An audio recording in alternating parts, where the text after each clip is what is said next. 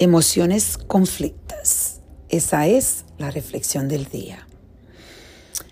He estado reflexionando cómo nosotras o nosotros, todos los humanos, el ser humano, tiene la posibilidad de tener emociones que son conflictas, que por un ejemplo yo puedo sentir, yo soy una mujer que me siento eh, eh, completamente bendecida porque no me siento sola, pero hay tiempo que me siento sola.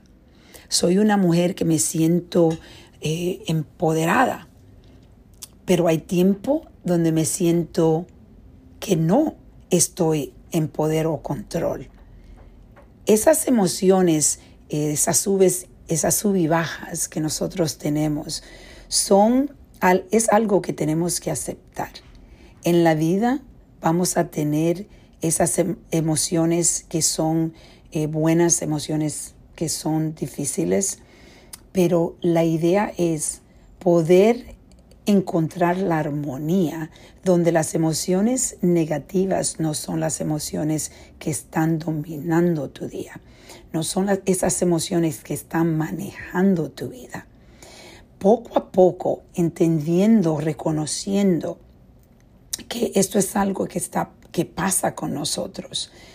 Es por eso es que es importante empezar a reflexionar y también a tener un diario.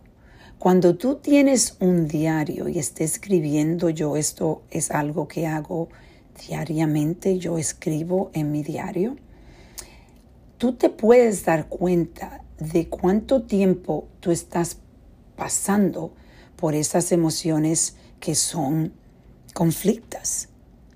¿Cómo te sientes? Por ejemplo, yo soy una persona que tengo una paz. Me siento en paz. Y puedo decir que tengo una paz en el alma que es maravillosa. Pero a la misma vez no quiere decir que todo el tiempo estoy en paz. Tengo momentos donde no me siento en paz. Tengo momentos que estoy enojada. Pero puedo decir que soy una persona en paz porque la mayoría del tiempo yo me la paso en paz.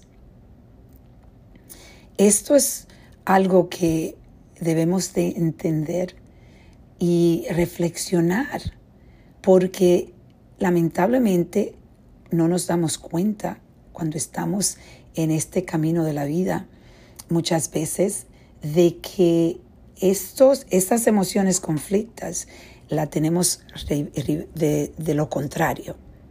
Por ejemplo, muchas personas son personas que no tienen paz. Entonces son personas que a veces se sienten en paz.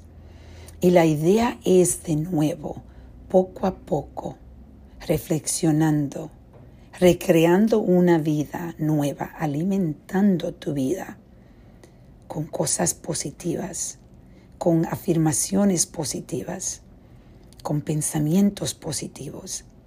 Tú puedes empezar a crear una armonía que sea positivamente bella, donde te ayude a crear esa vida que tú deseas. Vamos a reflexionar y a reconectar.